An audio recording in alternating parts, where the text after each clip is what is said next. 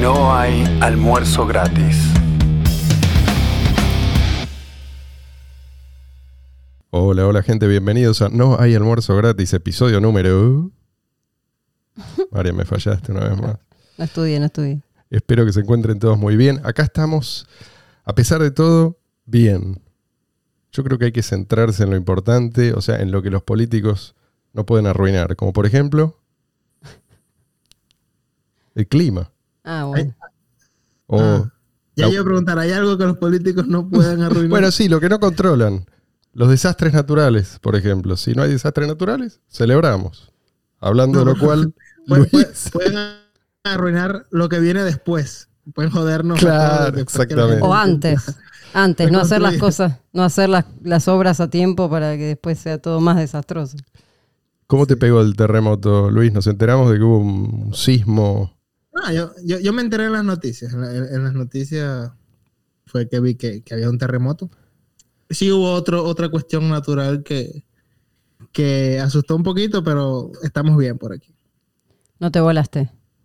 No, no, no. Pero menos mal que mi hermano, que es más delgado que yo, no, no, no salió. Él iba a salir porque si, si lo encuentra en la calle se lo lleva volando.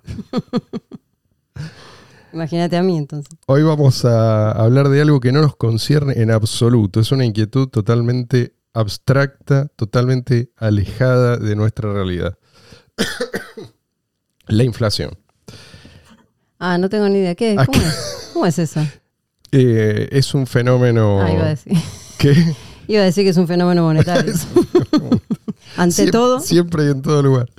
No, bueno, dale, María. Empezá vos y después entramos de lleno, porque hoy tenemos ah, pero acá tengo. una, una sección cargada. Oh, sí, no, no. Primero que todo vamos a hablar de Peronia, ¿no? Porque acá siempre tenemos algún cráneo que se ocupa de solucionar nuestros problemas. Y ahora eh, es el turno del, Cráneo del doctor, Vacío. el doctor ingeniero. ¿Es Este, ingeniero? no sé, digo, le digo. Jorge Capitanich, ex gobernador del Chaco, una provincia que, la verdad que pobre provincia, ¿no? Es un desastre, de Argentina. Bueno, estuvo, dio una entrevista y le preguntaron por la situación económica y él, y él dijo que tiene la solución a todos nuestros problemas. ¿Cuál es la solución? Hay que aplicar la moneda digital como moneda de curso legal única. O sea, la CBDC, la, la cripto de Ah, Banco claro, Central. Obviamente, obviamente. Este, Y hay que eliminar el efectivo de Efect- papel. eh, Exactamente. Eliminar el efectivo, que todo sea digitalizado. También habló de un, de un de reconocer que existe un régimen bimonetario en la Argentina. Oh, sorpresa, bueno. Ahora, ¿vos te imaginas lo que puede llegar a pasar acá si eliminas el dinero en efectivo? Si eliminás el dinero en efectivo y no ofreces ninguna alternativa. No va a pasar, yo creo. No van a poder. Creo que el 50% de la, de la economía no va a colapsar. Va a tener que buscar una alternativa. Por, Sí. eso, por eso yo es algo que celebro. Digo, estarían empujando a la gente a Sí, usar efectivo electrónico peer-to-peer. ¿No? O sea, no sé cómo será en otros. En Noruega, poner. En Noruega vos le decís a la gente, pague con. eh, y, y- y mientras paga, cante el aldón pirulero, la gente lo va a hacer. O no sé, esto por ahí es un prejuicio mío, pero digo, acá, acá sería un knockout al dinero fiat. Totalmente. Pero bueno. Este, él dice que con eso se soluciona todo. Así que creámosle. ¿Qué más? Bueno, la otra noticia viene de China. En China ya desde abril, desde abril, hay una provincia que está sufriendo un tema importantísimo que es que se están congelando los depósitos de la gente en los bancos. Allá hay cuatro bancos rurales de China. Hay una provincia de la China central que se llama Henan. Supongo que se dice así. Si no, Creo que si hay- pero bueno, no estoy seguro. no sé. Este, si hay algún chino que nos escucha, que nos diga. Han congelado los, los depósitos de la gente por el equivalente a millones de dólares. Y mm, bueno, la gente entonces salió a protestar. Lo que pasa que en China, cuando salís a protestar, el gobierno dice, acá no se protesta, señores. Y el otro día, bueno, hubo una manifestación pacífica y los que no fueron pacíficos fueron los que no Ahora, fueron. lo que va a hacer el gobierno chino, ya sabemos, esto no, no es novedad. A mí lo que me llama la atención es, toda esta gente, si vos le preguntás, en general se queja de que los, los súper ricos tienen sus paraísos fiscales, nosotros no. Mirá lo que nos hacen. Mm. Eh, Nosotros depositamos en el sistema bancario y mirá cómo termina la cosa. Ahora, la triste verdad que vos al, pongamos, el 99% de los que están ahí protestando, les das la libertad de disponer de su dinero, les das efectivo, electrónico, peer-to-peer, lo primero que hacen es entregarle las llaves a los mismos ladrones Sí. que después se quedan con su dinero. Nosotros nos vamos a centrar en ese 1% que por ahí no sabe bien qué hacer, Mm. Pero no se deja engañar fácilmente. ¿Qué me decís? Bueno, tengo otra noticia más. Esta vez el que habló, apareció y habló, fue el señor Peter Todd. Peter Todd es un developer, un desarrollador de Bitcoin Core, de los primeros, ¿no? Que, que estuvo desarrollando el código desde... Célebre. Sí, sí, sí, sí. Eh, Esto para los que dicen, che, agente de la Marcelo, CIA, ¿no?" vos so- sos un conspiranoico, mirá las cosas que decís, vos también, vos y tus ideas. Bueno, escuchen esto. Bueno, supuesto agente de la CIA, ¿no? Digo No, agente de la CIA, Eh, no, pero sí, sí eh, se probó que le pagó un tipo que se presentó como agente de la CIA. Después se revelaron esos mails. Sí, sí, está todo, está todo, están todas las pruebas. Bueno, él habló, hizo un post en su blog en relación a lo que había pasado, lo que pasó esta, la semana pasada con Monero, que Monero, la criptomoneda Monero, eligió ahora implementar lo que se llama tail emission, que es este- No, no es que eligió implementar, ya está. Bueno. eh, era algo que tarde o temprano iba a llegar. Bueno, Eh, inflación perpetua, inflación es- entre comillas baja, pero permanente. que la, o sea, la recompensa por bloque fija y Sí. al infinito. Eso lo que pasó con Monero ahora, que lo- lo- lo- digamos que lo pusieron en marcha ahora, hace poco. Y entonces él dice este, que, bueno, escribió un artículo. Perdón, eh, no es que lo pusieron en marcha, se puso en marcha, porque ese es el protocolo. en el Del protocolo, mismo modo perdón, que Perdón, perdón. Este, sí, sí. eh, no es que alguien pone en marcha la reducción a la mitad de la recompensa, es que eso está predeterminado. Está bien, está bien, perdón, En perdón. el caso, no, pero ¿sabes por qué lo digo? Porque este tipo, Peter Todd, lo que quiere sí es hacer- Hacerlo es, cambiar el protocolo. Claro. Entonces dice eh, que va a demostrar, bueno, que, que en su artículo eh, el objetivo es demostrar que si se hace lo mismo en Bitcoin, este, eso no llevaría a una abundancia de oferta de monedas. Y de hecho dice que debido a la inevitable pérdida de monedas, porque hay monedas perdidas por todos lados, una, una mm, recompensa fija, ¿sí? Daría una demanda, es- daría una oferta, perdón, monetaria estable, dice. No inflacionaria ni deflacionaria. Eso digo, estoy leyendo textual. eso. Sí, sí. Eh, Ahora- y eso teniendo en cuenta, este, Sí. es lo que se agarra, digamos, para, para argumentar que hay muchas monedas perdidas, entonces bueno, eh, con esto digamos que se recuperarían Claro, hay, monedas. hay una cosa que no está teniendo en cuenta el tipo este, que esas monedas se perdieron. De- La gran es, mayoría. es- es curioso que en eso coincide un poquito con Craig Wright, que también piensa que hay que recuperar las monedas. No, pero este no dice que hay que recuperar las monedas. Este dice, las monedas se pierden, por lo tanto, el efecto neto no es inflacionario, algo así. Lo que el tipo no está teniendo en consideración es que el grueso de las monedas se perdieron cuando prácticamente no tenían valor o cuando no tenían directamente valor Claro. económico. Sí, sí. Si vos tenés un precio en aumento, la gente tiende a cuidar más sus monedas. No es que se van a seguir perdiendo al mismo ritmo. No sé dónde sacó que él sabe exactamente cuántas monedas se van a perder. Pero a mí lo que me llama la atención es que hay gente que de verdad cree que este problema Satoshi nunca se lo planteó. O sea, que, que creen que el, el diseño no tenía en cuenta esta, esta cuestión. O sea, que Satoshi eh, evidentemente no, no lo pensó, nunca nadie le hizo esta pregunta, nunca la respondió. Este tipo no, este tipo es, es un agente, obviamente, que viene a, a destruir, ya destruyó lo suficiente Ya ahora viene como a la, la estocada final. Pero digo, la gente no tiene un poquito de curiosidad. ¿No sabés que la primera pregunta que le hicieron a Satoshi es justamente esta? Mm. ¿Y qué pasa si la recompensa sigue bajando? ¿Cuál fue la respuesta de Satoshi? Macho, no es obvio. Cuanto más volumen de transacciones tenés, más tarifa vas a tener, ¿sí? Digamos, la suma de las tarifas va a, va a reemplazar fácilmente a esa recompensa. Esa era la idea original y es lo que ya tendría que estar pasando y no está pasando porque Peter Todd y sus amiguitos hicieron estos cambios. ¿sí? Amiguitos que vinieron con mucha banca, ¿sí? con cientos y cientos de millones de dólares que nadie sabe de dónde salieron. Bueno, ahora, yo te iba a decir una cosa. Yo sé exactamente cómo es que esto lo van a hacer. ¿Cómo lo van a Porque ahora la gente dice, no, esto es, es la opinión de un tipo.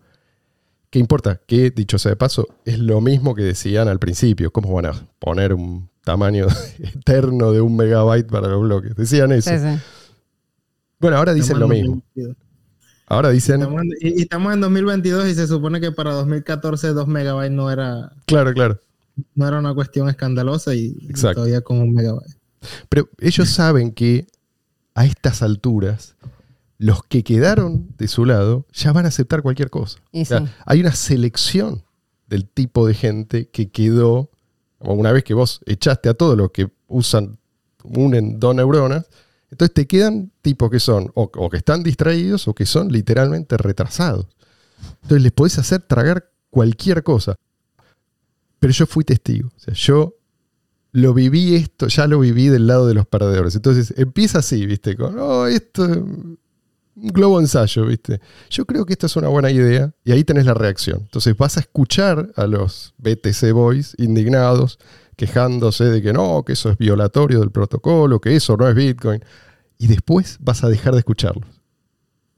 Vas a dejar de escucharlos porque algunos se van a dar cuenta de que quejarse no- es perjudicial para ellos, ¿sí? entonces van a acatar. Estos son los que van a quedar del lado de los ganadores, si es que hay un fork por esto. ¿no? Van a ser políticos, abogados, contadores, especuladores, los especuladores, digamos, centrados en el, en el ticker y toda clase de, analfabetos funcionales. Y a otros no los vas a escuchar por- simplemente porque fueron expulsados.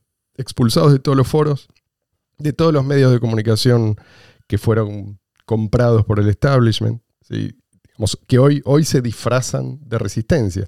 Pero cuando esto se imponga, toda esta gente va a gritar y nadie los va a escuchar. Esto es exactamente lo que va a terminar pasando. Te van a meter inflación, después te van a decir que no, que esto tiene que pasar por, tiene que ser absolutamente transparente, que si querés hacer una transacción tenés que mandar una muestra de sangre, cualquier cosa te van a imponer. Y como los que quedaron de ese lado son esta clase de gente, no va a haber oposición. Ojo muchachos, porque lo que pasó con BCH va a volver a pasar. Y va a volver a pasar una y otra vez. Bueno, el problema entonces, el, el tema decíamos que era la inflación. En realidad, la inflación es una manifestación. Este es un problema ancestral. ¿Cómo conservar el producto de, de tu trabajo? No siempre se manifestó de la misma manera. En algún momento era cómo me defiendo de la horda que viene a violar, matar Saquear. y saquear. Hoy es la pregunta que nos hacemos, ¿cómo hacemos para ahorrar en este contexto?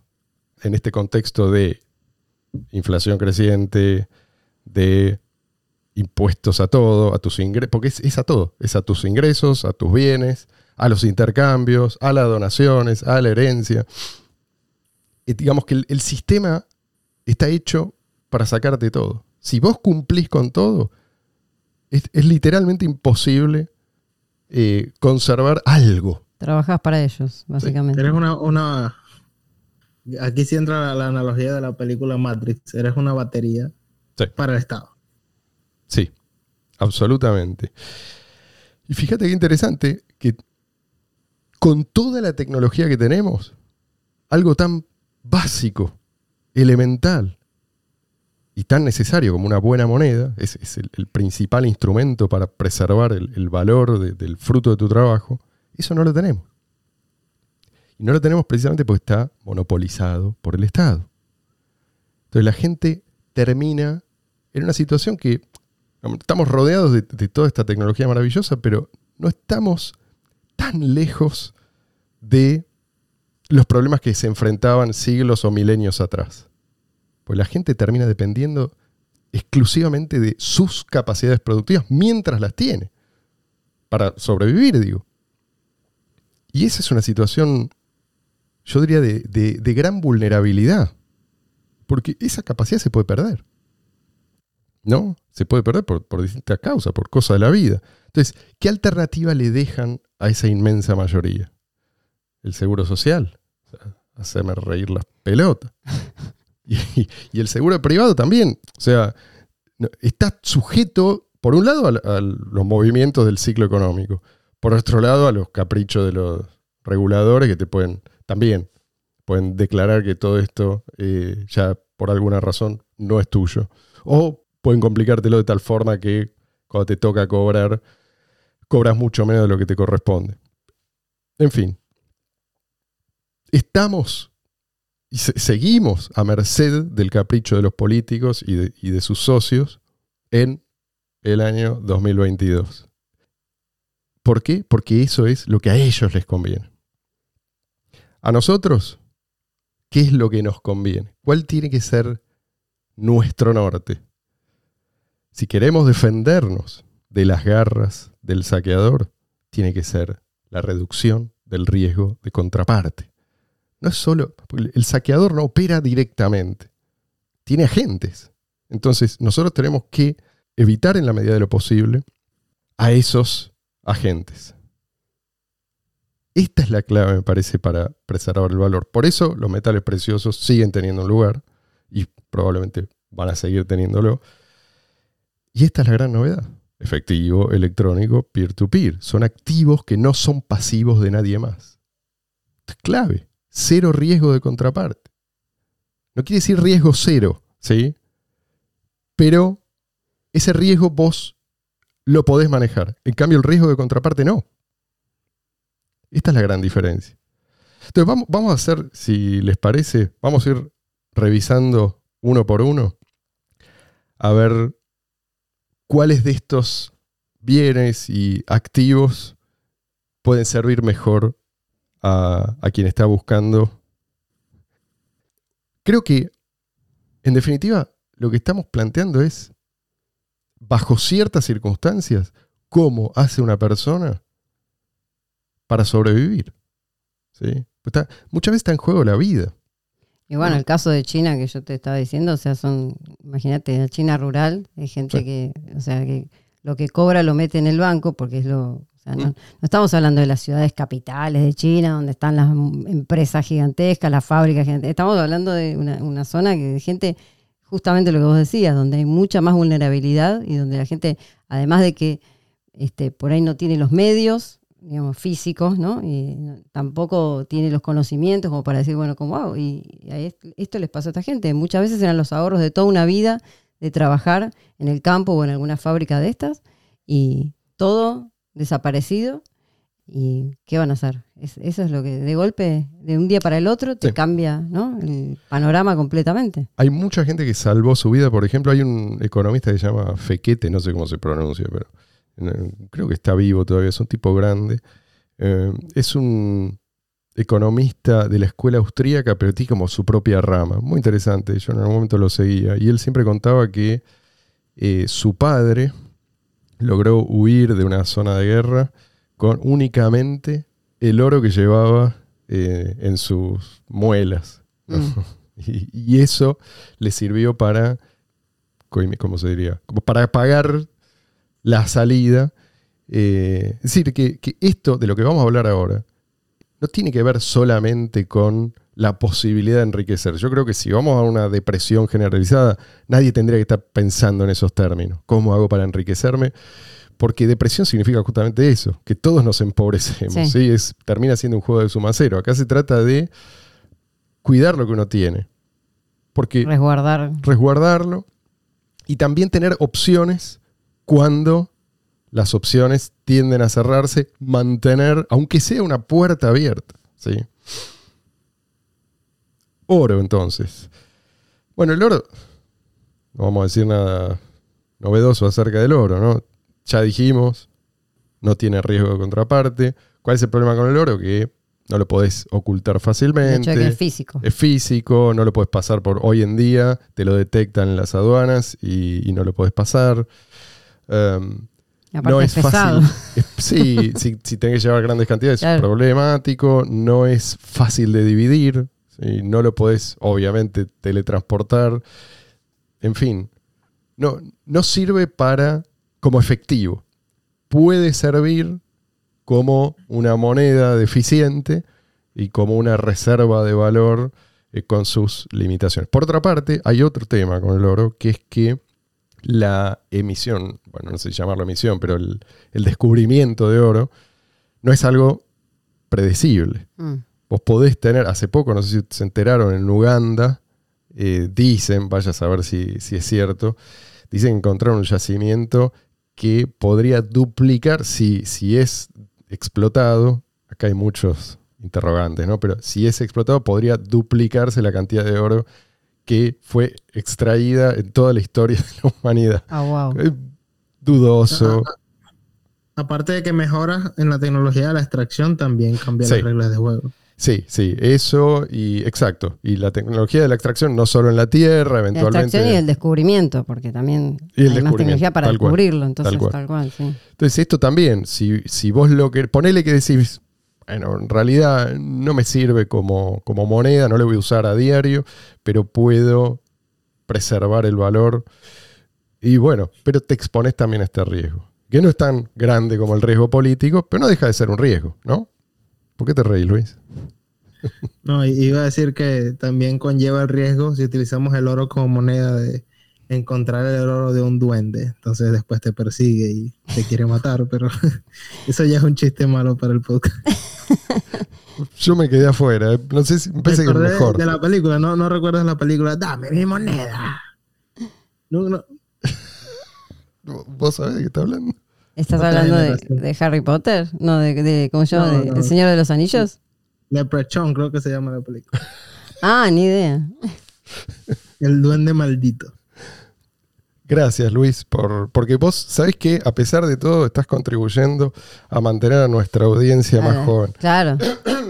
Es otra generación. también. Hay que entender. O sea, yo no te entiendo, pero por ahí alguien, alguien de los que nos escucha. No, porque es que ustedes no ven cine, porque esa es una película Claro. de la época no, de ya mis está. padres. El cine ya fue. No, pero sé, sé de qué personaje habla el Leprechaun. Sí, sí, sí. Sí, sé. sí, ese, que es Es- un duende chiquitito sí, sí. muy, muy malo. Vestido de Es verde. como el Estado, ¿no? Te, te persigue y te dice que le devuelva su moneda. Ah, sí.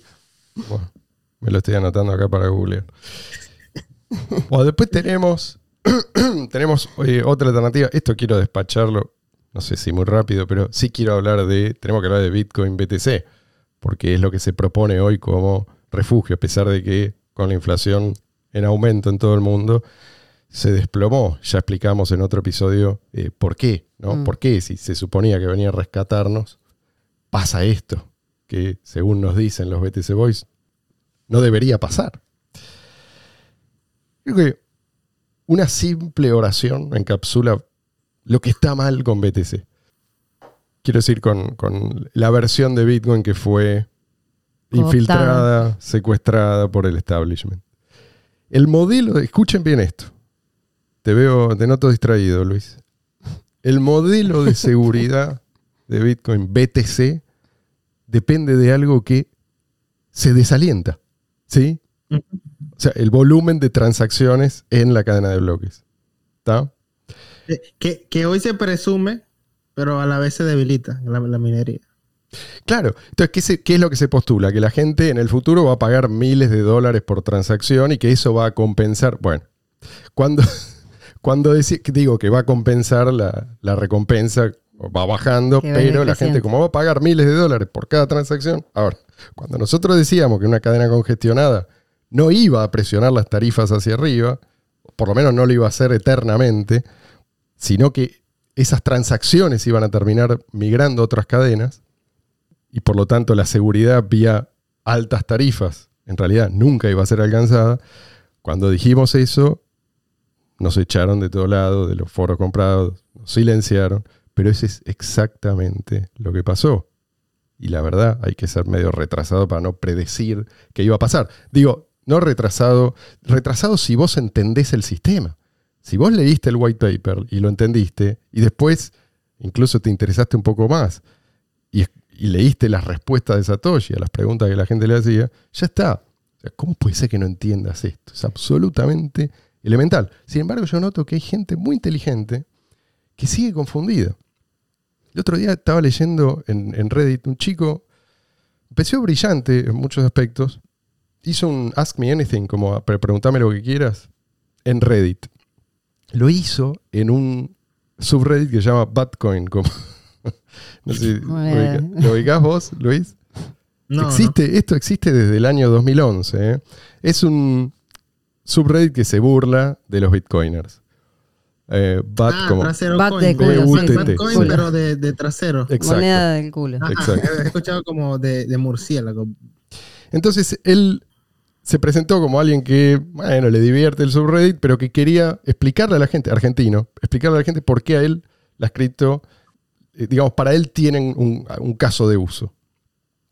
Lo leí y me fijé a ver quién es esta persona. La verdad no me acuerdo el nombre, pero puso ahí su nombre de Twitter y lo seguí. Y en un tweet decía que el dinero deflacionario inhibe al gasto, algo así, estoy, estoy citando de memoria. Y que por Mm. eso BTC es incoherente, ¿sí? Porque para no morir necesita que la gente use la cadena. Mm. Hay algo de lo que está diciendo acá, es cierto, que si la gente, si la actividad económica en la cadena de bloques eh, desciende a largo plazo, Bitcoin se muere. El sistema está diseñado así. Claro. Ahora, me resultó interesante porque digo, este pibe no es ningún pavo.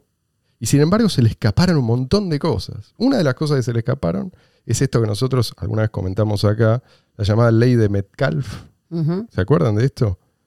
Esto se cumplía a la perfección antes de Blockstream.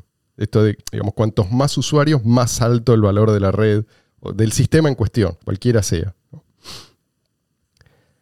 Cuando el precio sube, la gente gasta más, no menos. Esta es una de las tantas mentiras keynesianas. Y, y fíjate que este pibe se la tragó con papa frita. Sí, lo, lo que, lo que no sabe es que el, el problema no es la deflación. Exactamente.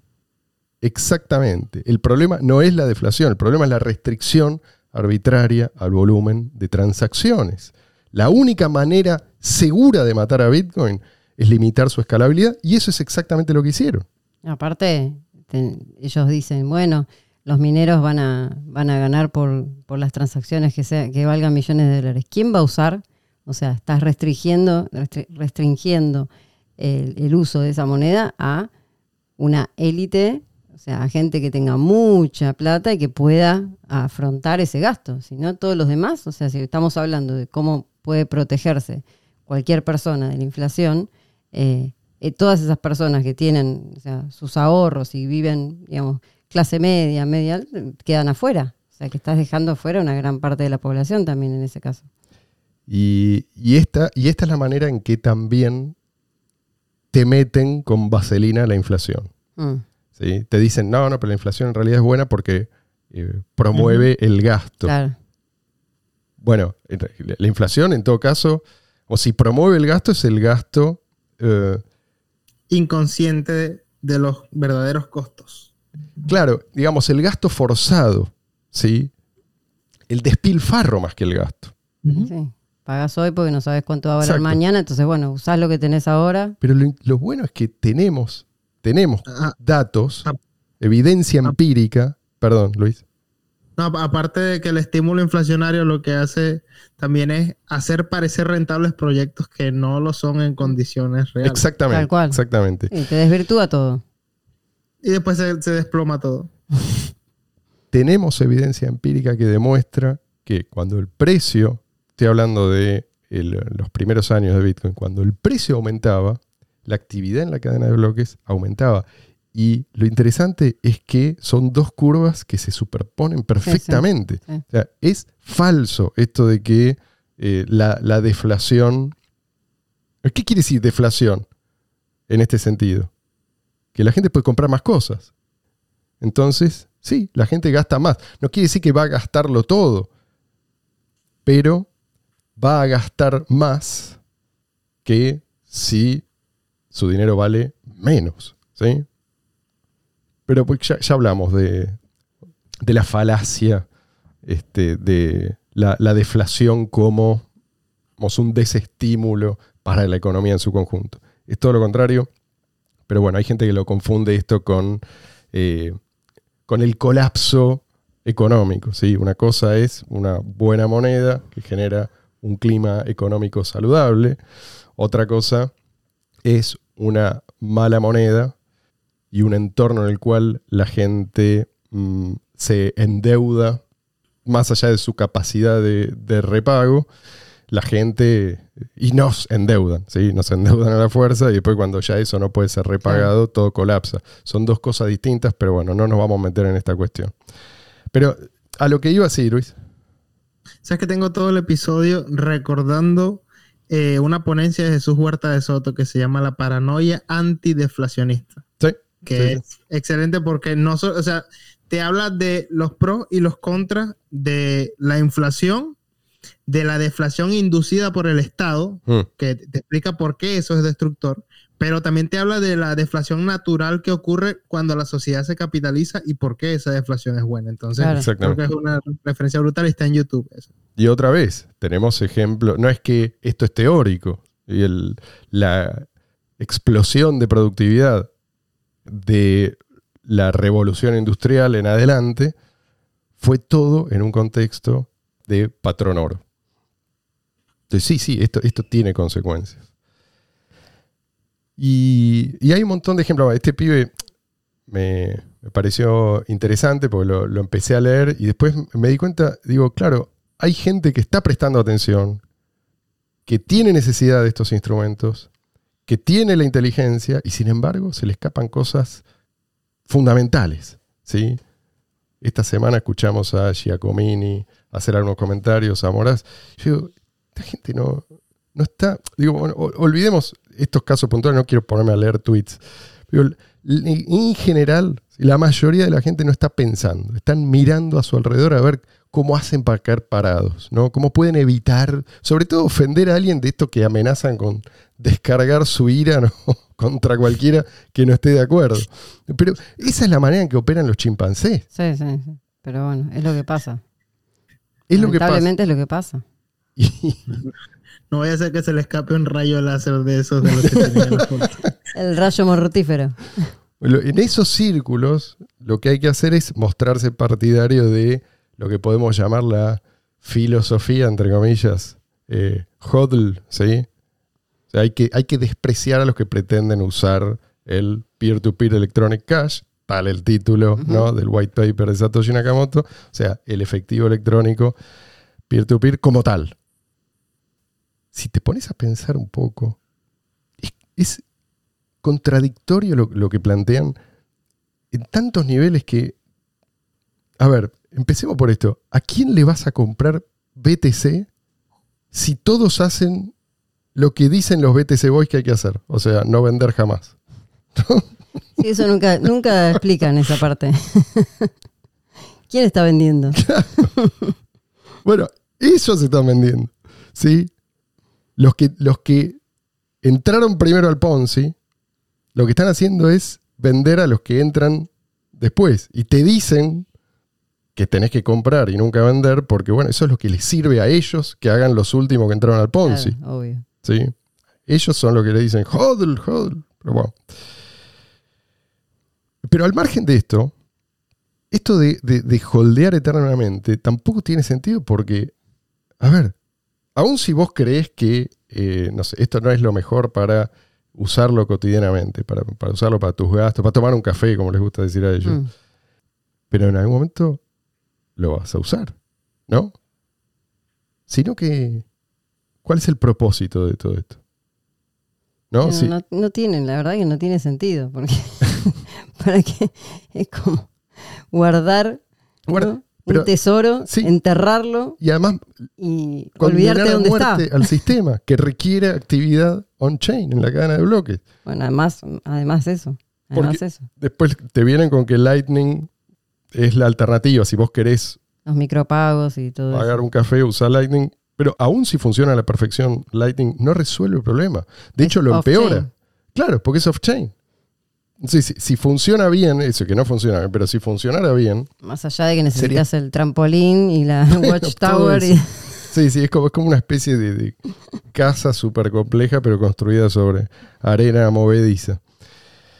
Hay, hay dos cosas nada más que son suficientes, me parece, para descartar por completo la, la Lightning. Vos tenés que estar online para recibir un pago, esto ya... Ridículo. Y por otra parte, no podés recibir más de lo que ya tenés. O sea, si vos no tenés BTC, no podés recibir. ¿Se entiende? Pero, pero de vuelta, digo, olvidemos todo esto. Supongamos que eh, Lightning, de alguna manera mágica, porque no tiene solución, al- lógicamente esto no cierra, pero no importa, mágicamente se resuelve. Es peor, ¿sí? ¿Y sabes qué es peor todavía?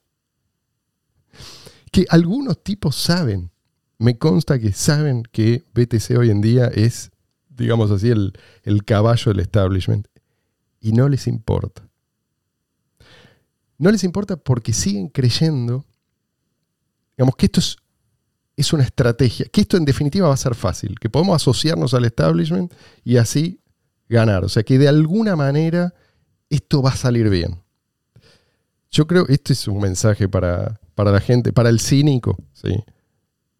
Es incompatible con el establishment. Peer-to-peer electronic cash, sí, el efectivo electrónico peer-to-peer es y siempre va a ser incompatible. No esperes otra cosa. Fue creado para eso. Exactamente.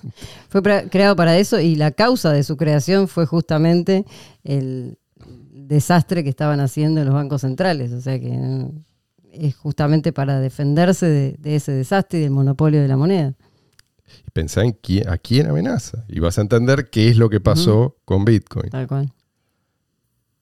Bueno, después tenemos, eh, pasemos, porque tuvimos demasiado tiempo con, con esto. ¿Por qué estamos demasiado tiempo? Porque bueno, hay mucha gente que compra el verso oficial, ¿no? De que esto, esto de alguna manera te, te va a defender. ¿Qué sé yo?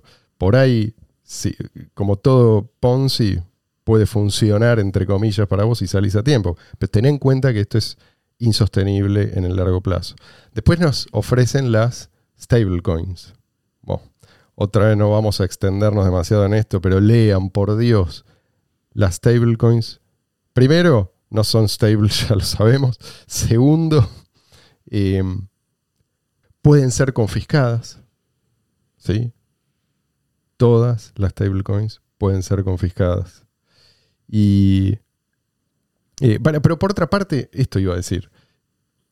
Las stablecoins, so- aún si mantienen el PEG, si, si, si permanecen paridad, atadas, la paridad al, al dólar o al euro, el dólar y el Hay euro. inflación. caen O sea que no te proteges de la Un inflación. 8, un 10%, qué sé yo, vaya a saber en el futuro. ¿De qué te sirve una stablecoin si la moneda a la que está atada es como tirarle un salvavidas de plomo a un tipo que se está ahogando?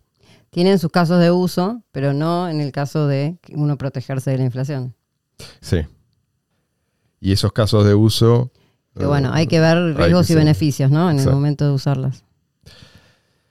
Claro, porque por- si vos la vas a usar, y en algún, durante un tiempo por lo menos vas a tener que tenerla en tu poder. Sí. Ahí estás corriendo un riesgo, Ahí es donde- tenés que saberlo.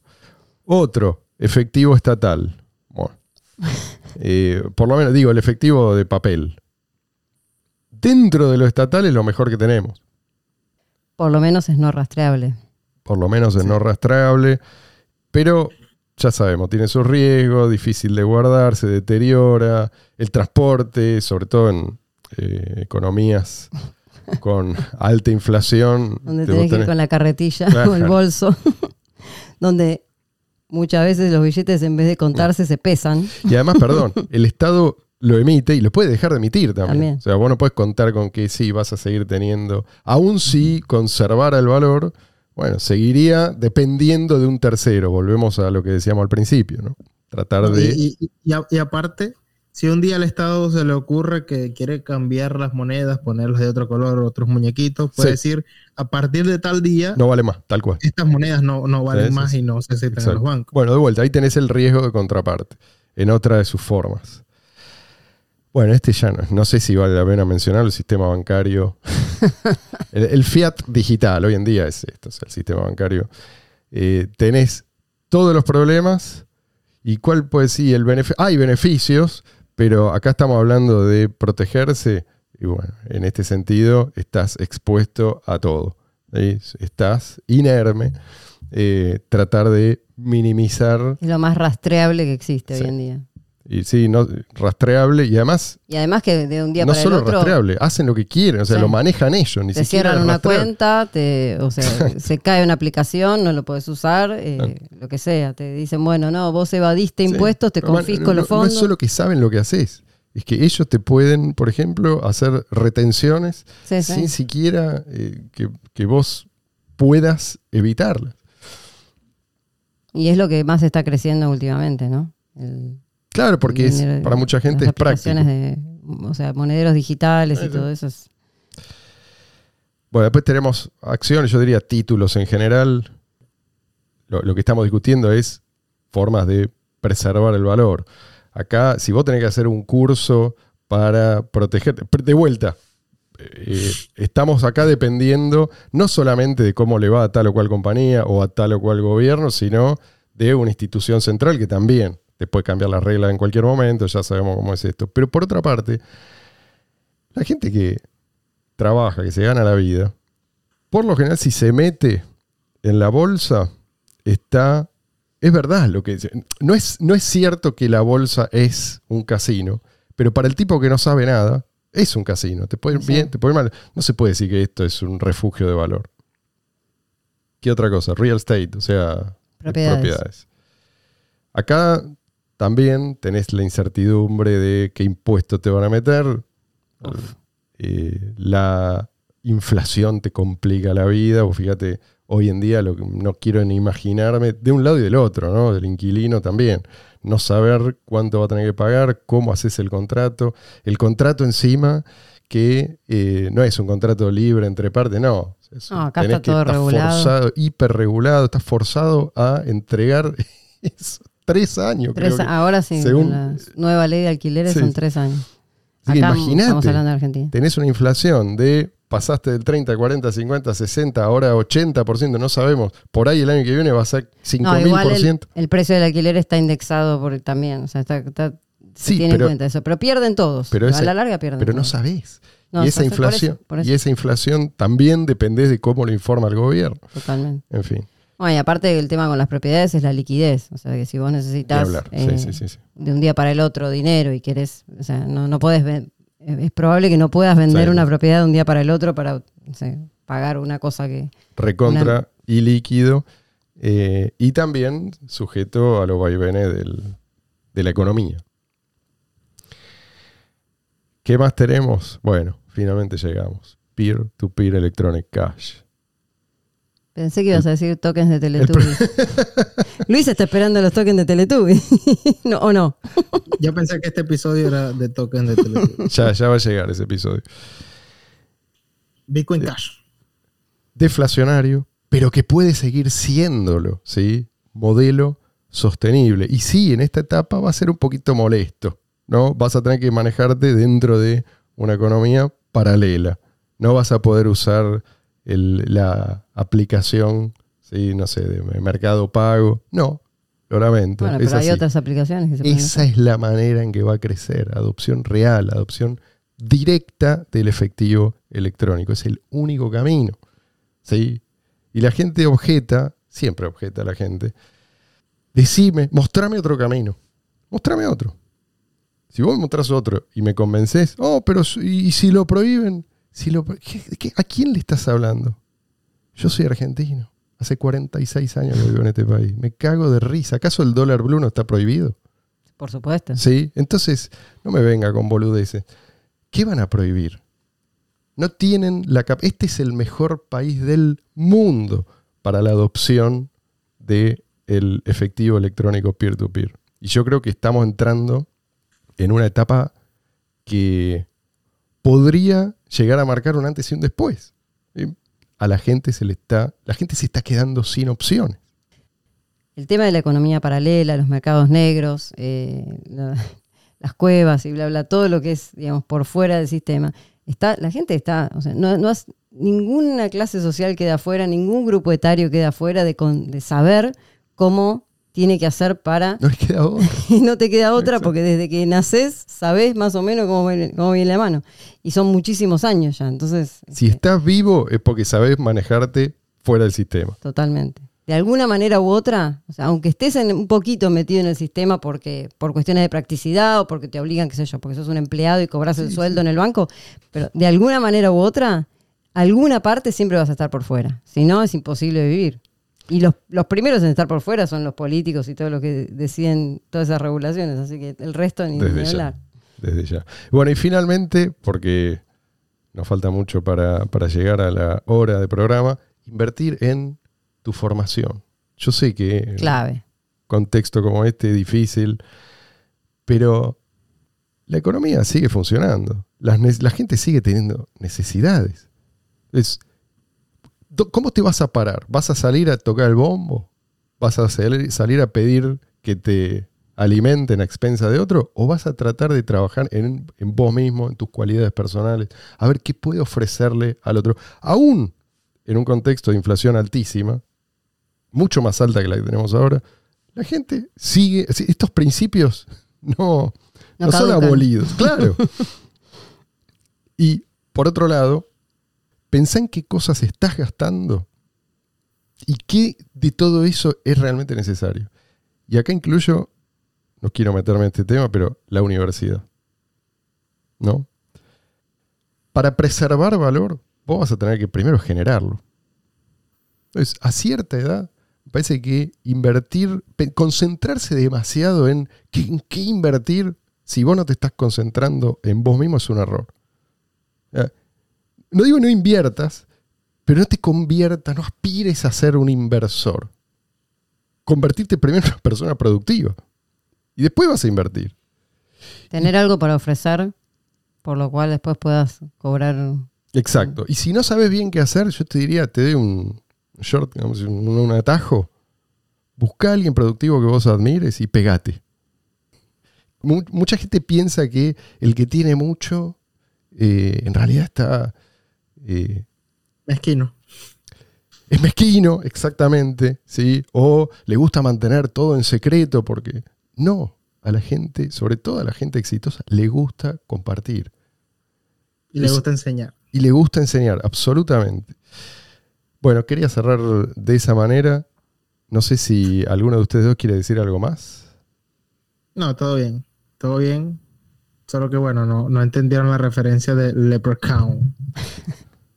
No pasa nada, Para la, Luis. para la semana que viene lo vamos a estudiar bien. Se- Seguro la audiencia sí, sí entendió esa referencia. No, espera que estoy tomando nota. Lepre, lepre, ¿cuánto? Leprechaun. Lepre- Leprechaun. Como... Se escribe Leprechaun. Ah, pero eso tiene una traducción al castellano. En pantalla, mire. El duende. Ah, sí, sí, sí. El duende maldito es la, se llama la, la- la película en español. Bueno, Luis, muchísimas gracias. Eh. estudiar, ¿eh? Eh, muy valioso tu aporte. Gente, gracias a ustedes de veras. Eh, cuídense, tengan un buen fin de semana y nos veremos la semana que viene.